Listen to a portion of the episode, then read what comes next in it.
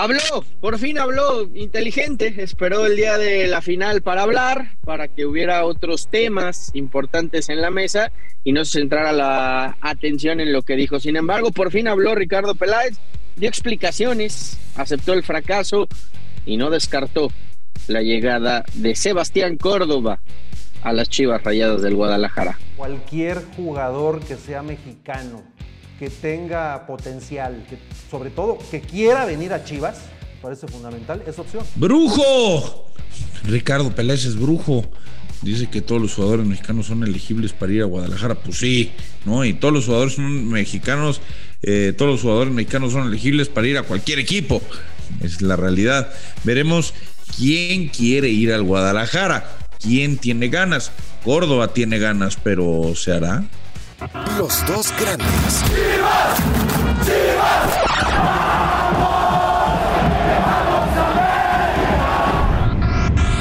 Un podcast con Fernando Ceballos y Raúl El Pollo Ortiz, exclusivo de Footbox.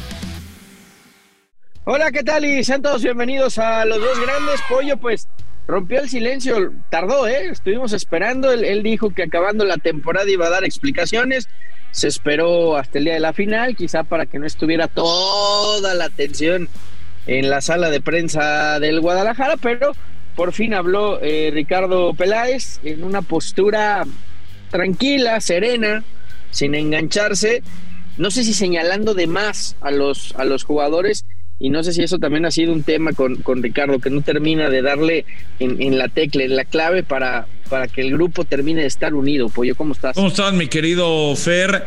Pues eh, habrá noticias eh, próximamente sobre refuerzos del Guadalajara. Habrá que ver qué es lo que logran conseguir. No es sencillo, ¿eh? No es sencillo fichar en el mercado invernal y tampoco es sencillo fichar cuando has estado fracasando constantemente, ¿no? Cuando has prometido cosas que no sabes si puedes cumplir. Este es el caso de, de Ricardo Pelet y sobre todo cuando tienes una eh, autolimitante, ¿no? El tema de los jugadores mexicanos eh, que nunca se van a quitar de encima.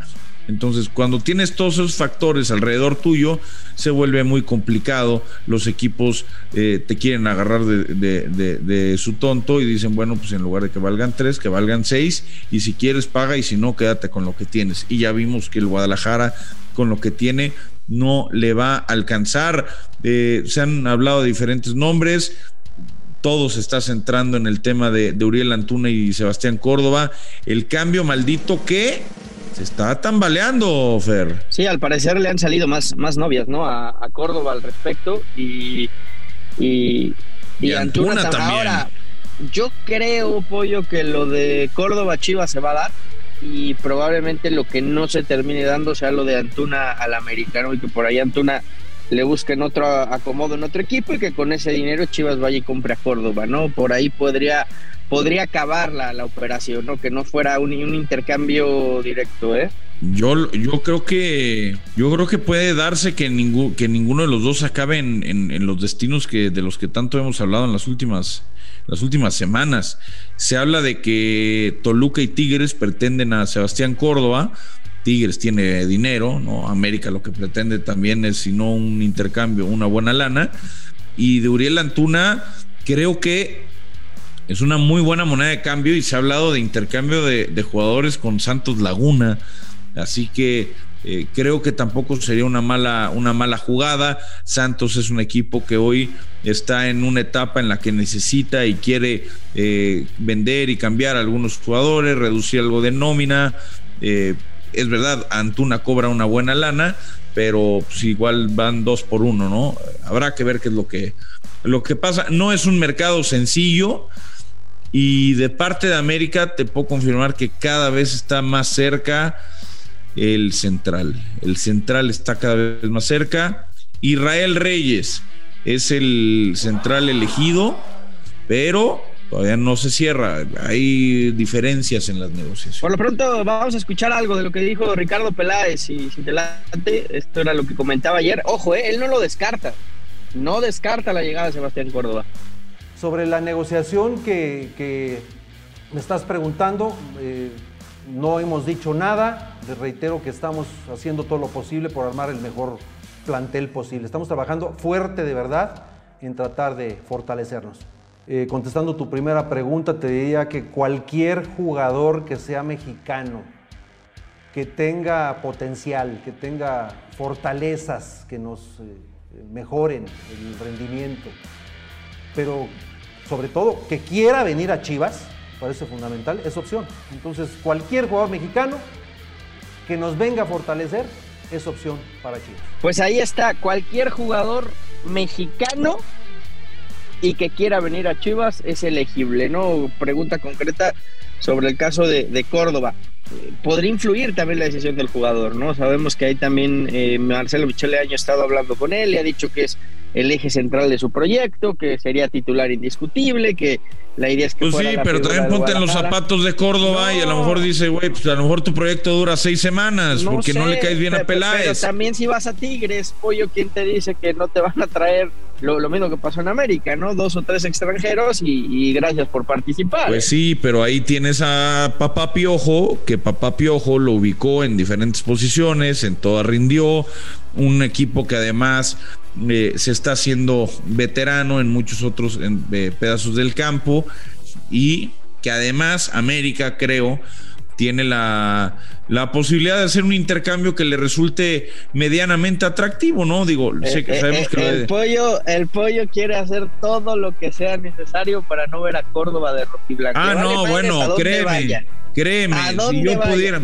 si yo pudiera, si yo pudiera, no, bueno, es que claro, claro, Fer, o sea, si yo pudiera, si yo tuviera ese poder de decisión o, si yo tuviera eh, los contactos para hablar con, ¿tú crees que no impediría ese fichaje?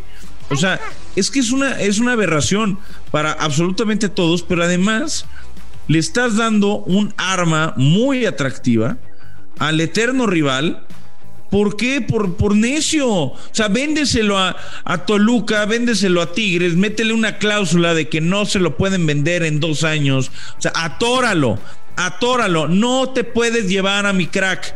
Yo no lo quiero, pero tú tampoco lo vas a tener. O sea, no te lo puedes llevar. Aunque la América ya no lo quiera, no importa. Guadalajara no lo puede tener. Y también me encantaría impedir, eh, poner una cláusula en el reglamento de la FIFA en que equipos que compartan clásico no pueden cambiarse jugadores. No, no está bien.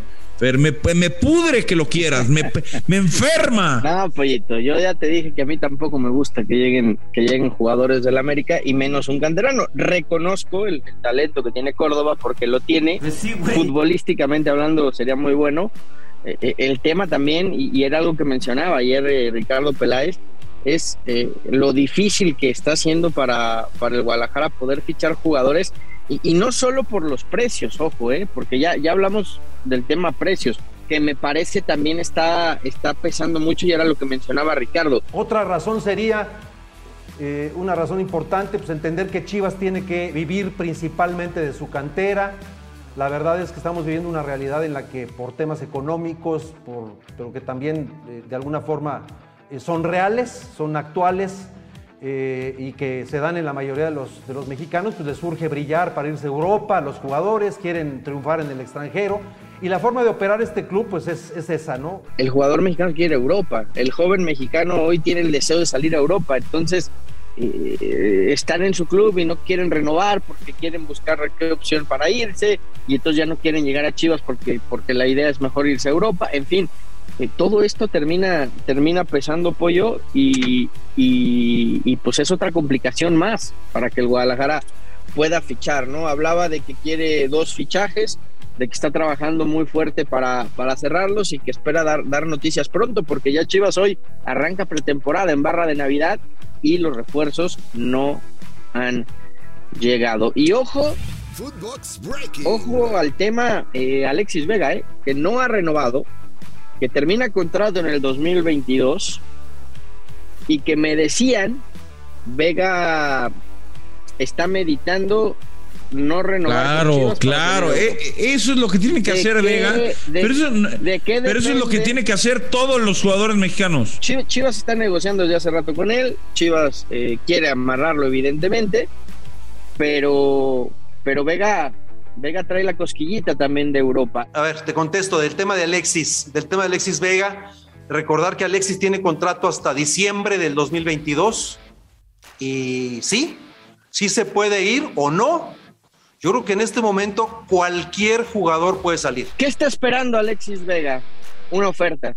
Que consigan una, una oferta sabiendo que el jugador podría llegar gratis. Si la gente que lleva Alexis Vega consigue que haya ese interés real para el próximo año de algún club europeo, Vega por ahí no firma con Chivas, les agradece y se va gratis al fútbol europeo, ¿no? Eso es lo que está deteniendo hoy la renovación de Alexis Vega con Chivas y va muy de la mano de lo que venía diciendo Ricardo Peláez en cuanto a que hoy los jóvenes se quieren ir a jugar al fútbol de Europa. Se está complicando la negociación por ese lado. Vega está bien, Vega está contento en Chivas, Vega no quiere irse a otro equipo del fútbol mexicano, pero sí quiere irse a Europa y sabe que si no renueva con Chivas, se le abren las puertas de par en par. Que se vaya, que se vaya Alexis Vega y que se vayan todos los mexicanos que se puedan ir a Europa. Es lo que más les conviene. Van a vivir bien, van a cobrar bien y además son eh, el, futbolista mexicano es el,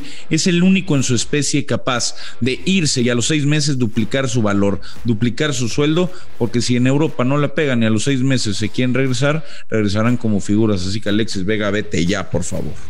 Pues veremos qué pasa, Pollo. Por lo pronto, así están las cosas en cuanto al tema Córdoba Antuna, en cuanto al tema Alexis Vega y en cuanto al tema de posibles refuerzos del eh, Guadalajara. Eh, en el caso de, del América, pues bueno, más sencillo, están a punto de cerrar a un par, como, como bien lo sabes, y eh, sigue pendiente lo de ese volante. Ahora, lo, de, lo del intercambio, si no se hace en los próximos días, me parece que se va a terminar cayendo. Lo cierto es que nadie lo ha negado, ¿eh? Ni Peláez, ni el propio Emilio Azcárraga han dicho que, no hubo negociaciones, ¿eh? Ya, ya, ya, Ceballos, ya, ya, vámonos, ya me trae podrido ese tema. La siguiente semana se cae, hombre, yo, lo, yo me encargo, a ver, a ver cómo le hago. Me voy a parar allá a Cuapa con una pancarta a ver si me hacen caso. ¿Sabes qué? Solo me daría gusto de que se cayera porque, porque si no te íbamos a extrañar. Es correcto, es correcto. Papito, te mando un fuerte abrazo. Fuerte te abrazo, pollito. Bye bye. Vámonos. Esto fue Los Dos Grandes. Los Dos Grandes, un podcast con Fernando Ceballos y Raúl El Pollo Ortiz, exclusivo de Footbox.